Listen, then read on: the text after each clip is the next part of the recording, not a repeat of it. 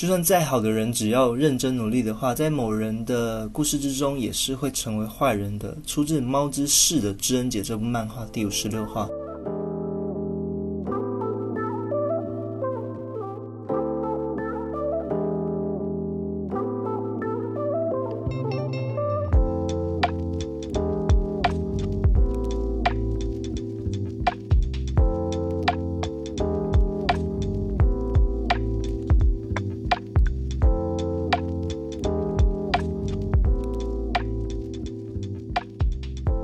大家好，我是人夫 J J，今天想跟大家聊聊是目前 Disney Plus 推出的 N C U 第三部作品，也就是《洛基》。那其实近期应该是蛮久没有录音的，因为其实近期啊有在弄 Instagram，把一些之前画图的东西也好，或之前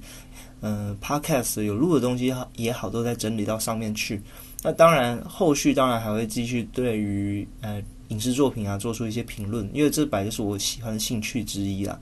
那当然也会想要分享之前一些画的图啊，那不代表每次都是要用录音的方式做做提供了。那有时候也可能是文字的方式，大家有兴趣的话可以去追踪我的 IG 去看看上面画了一些可爱的四格的图，或者是分享一些影视的资讯。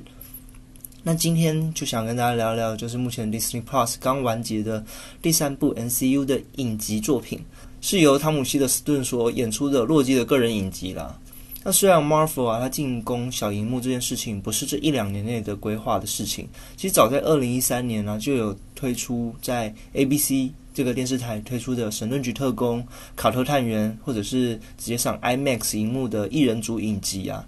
那或者是 Netflix 的《捍卫者联盟》系列，呼噜的《离家联盟》，或者是《斗篷与匕首》、《地狱风暴》等等的，是不是有很多的作品，大家可能连听都没有听过，甚至还有许多在规划期间的作品啊，就直接被腰斩掉了，像是《恶灵战警》等等的这些作品，其实早就可以看得出来，Marvel 在进攻小荧幕这件事情的规划，早就在二零一三年甚至更早之前就已经做了铺轨了，但是。有，我们也可以知道啊，Marvel 在显荧幕的这个铺路啊，其实没有那么顺遂的。这些作品啊，其实都架设在我承认 NCU 的电影宇宙，但又不互相影响的独立创作的路线下。像是呃 Netflix《捍卫者联盟》系列中的夜魔侠，就会有提到像纽约大战、呃绿色家伙、机器人，也许有一天会占领世界等等的这些题材或者是这些元素，不仅不会影响原本的夜魔侠主创的故事。它更让看过电影的观众会感到玩味、有趣，或者是有些互动性。那 Marvel 的电视影集部门啊，跟电影部门的不和这件事情，其实也不是一天两天的新闻啊，只是 Disney 很会做这种和谐化，呃，覆盖一些他们的负面新闻而已。所以这些讯息可能也不是那么多多人广为流传。那自然而然呢，自然就是这些影集系列也都走到了一个终点。那整个主创的规划都回到了我们目前的算是整个策划 Marvel 系列的凯文费吉的手上，所以才有了现在看到 Disney Plus 的系列电影所延伸出来的影集作品。那从前两部的影集啊，《汪达幻视》与《猎鹰与快战士》来说，都是将电影中这种比较二线的角色，他来补补足一些这些角色内心层面的成长，或者是英雄的旅程。简单来说，就是比较像是外传的这种概念啦。它既然不会影响只看过电影系列的观众啊，也增加了一些这些角色的一个饱和度，或者是哄抬角色的人气，或者是营造他的形象。当然，我可以讲难听一点的说法，就是有看跟没有看一样的这种规划。当然，刚才提到这两部 NCU 的影集啊，有兴趣的也可以听听之前录的 Podcast 哦，连接的话我会放在下面注记的部分。那《汪达与幻视》我也分了两集来做录制，有兴趣的话可以去点来听听看。那第三部作品啊，不再是诉说的英雄的故事与旅程，而是带出了复仇者联盟所遭遇的第一个头号反派，也就是邪神洛基的故事。它是否有跳脱前两部影集有点雷声大雨点小的这种规模？就让我们继续看下去吧。那我先快速的带过剧情来跟大家聊一下。当然，这整部。整部 podcast 是非常暴雷的。如果介意的人，或者还没有看完的人，建议去看完整个洛基的影集之后，再回来听听看我们 podcast 聊的内容吧。那早在《复仇者联盟三：无限之战》的开场时，我们就已经理解到一件事情：洛基他的人生啊，其实就终止在于刺杀萨诺斯失败之中啊。那整个影集的故事的延伸，是从《复仇者联盟四：终局之战》那个还在二零一二年大闹纽约之后，而趁乱捡走宇宙魔方的那个洛基开始。这时候的洛基啊，他才刚杀完自己的亲生父亲。就是冰霜巨人劳菲，然后跟自己的兄长索尔啊争夺王位，并且败阵下来，在寻找自己的人生的意义，而找上了萨诺斯，将自己的野心以及自我的认知建构在我需要有着天生的一些征服以及支配性的使命。而刚进犯完地球之后，获得一个失败的收场，他还没有经历过自己的纵容黑暗精灵而导致自己的养母的死亡这件事情啊，也没有经历过与兄长联手。一起对抗摩雷基的合作过程啊，当然，他的养父奥丁的最后一番训诫，他也是还没有听到，甚至没有亲眼目睹自己的故乡阿斯加的诸神黄昏事件。简而言之啊，就是这时候的洛基还是一个呃不成熟、狂妄不羁的一个落难王子的形象。在逃离了纽约大战之后啊，这段并不是我们所电影得知到的故事剧情啊，果不其然啊，不属于。电影主线的安排啊，都是需要被修剪的，它不被观众所得知，就如同 NCU 主创的凯文费吉一般啊。这种形式有一个号称叫时间管理局 TVA 的组织登场了，他非常轻松的拿下逃离洛基，也让洛基了解到他的剧本跳脱了原本神圣的时间线，而是需要被修剪的。阅读完自己已经被定夺后的人生啊，洛基才更加的明白，原来他只是一个反派。是个以失败为收场、衬托英雄成功的一个垫脚石，他的人生仅止于此，并且毫无意义了。直到他在 TVA 的搜捕的过程中啊，遇到了一个另一个平行时空的自己——希尔维。希尔维年幼的时候啊，他逃离了 TVA 的一个剪裁，他不停的藏身在于每一个末日之际，他是个复仇之心啊，占据全身的一个变体的女性洛基的形态。他也因此啊，谢尔维在洛基的身上看到自己所缺乏的所谓的信任，而洛基则是在谢尔维身上看到自己所缺乏的这种使命感。这让孤傲狡诈的恶作剧之神洛基都没有理解过的事情。原来自己的互补一直以来就是另一个自己。两个人的合作并有着相同的目标，也就是找到控制这一切背后的主使者，也就是 TVA 的创始人——时间管理员。在一连串的冒险之后啊，遇到各种残缺以及充满遗憾、相似又不尽相同的自己啊，终于在时间的尽头，最后找到了这个所谓的时间管理员。所谓的时间管理员啊，TVA 啊，原来这一切都只是一场骗局。为了捆绑自由意志而的发展啊，是一个来自三十一世纪的一个超级聪明的普通人，叫做康，或者漫画中的形象也叫做康的 Conquest，就是征服者康。他在未来的时候啊，发现了平行时空这个概念的存在，并且尝试着跟不同宇宙的自己进行交流。他获得了前所未有的一个科技进步以及知识的共享，但是他们的扭曲的内心啊，其实心中的某个角落都存在着一些的黑暗的一个思考逻辑，所以最终啊，迎来的是互相的一个竞争，造成了一个多元宇宙的大战。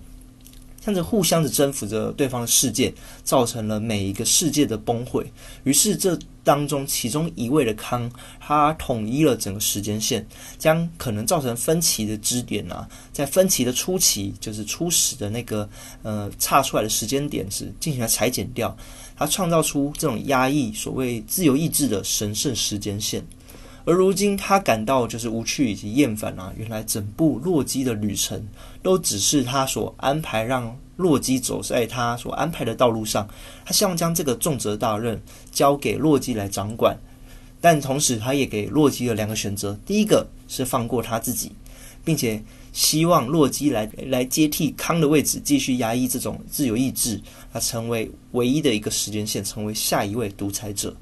那第二个选择的话是杀了自己。他解放自由意志，并且让每个时间线可以自由的成长，但是必须将在未来的时候迎接出更多个自己，也就是更多的康造成的多元宇宙大战。当然，这一切不确定康的说法到底是正确还是不正确的。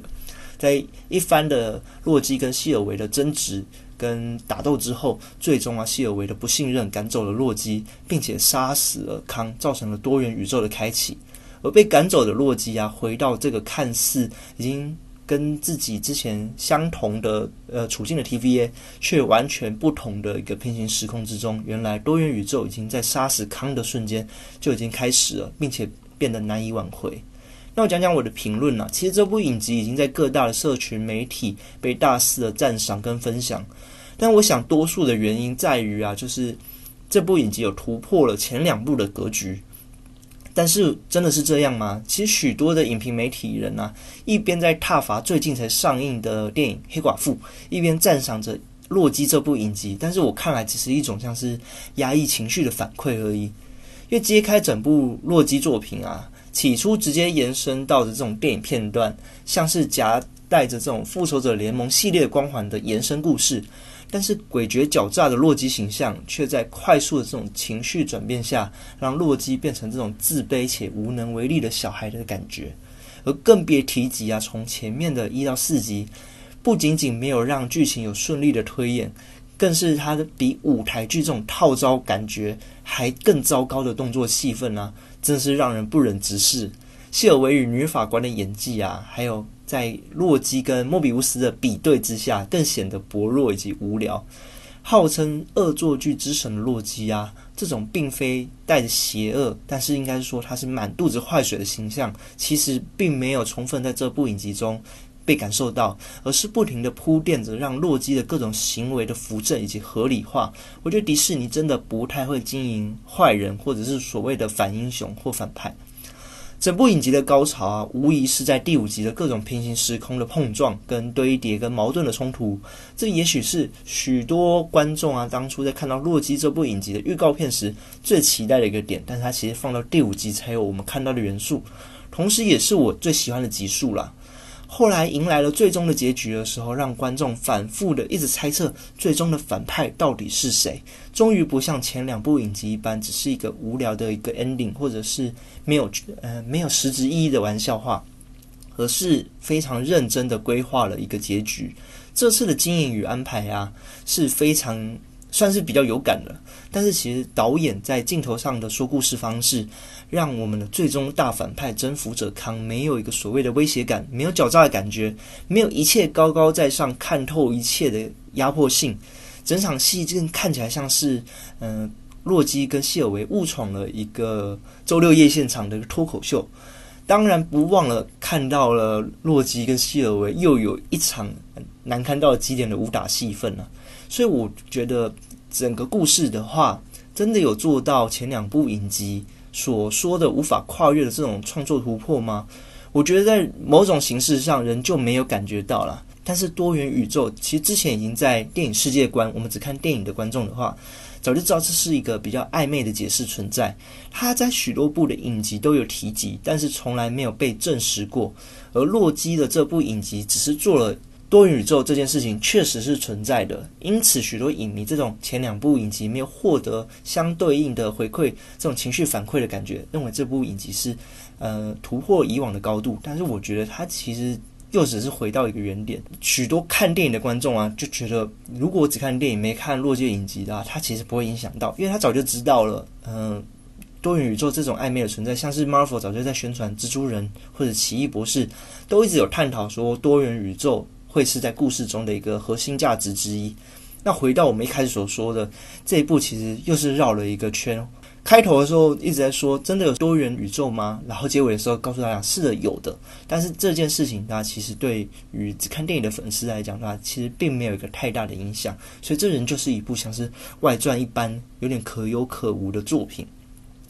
那当然啦，大家同时比对刚上映的黑寡妇电影，我觉得是有点饱受池鱼之殃啦。因为太多人期待黑寡妇的作品中可以提到一些，也许是黑寡妇一直提到的布达佩斯事件啊，或者是黑寡妇的黑暗过去。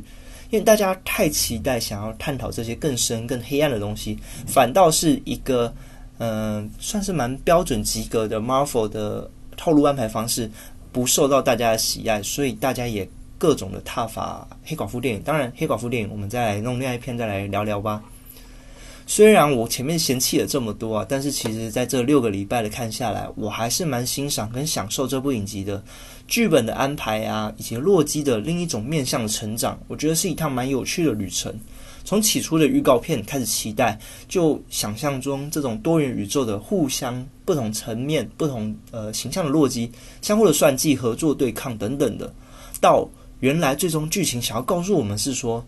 洛基一直是压抑着自己，认为自己只是能衬托主角的反派，他所到之处只有失败跟死亡，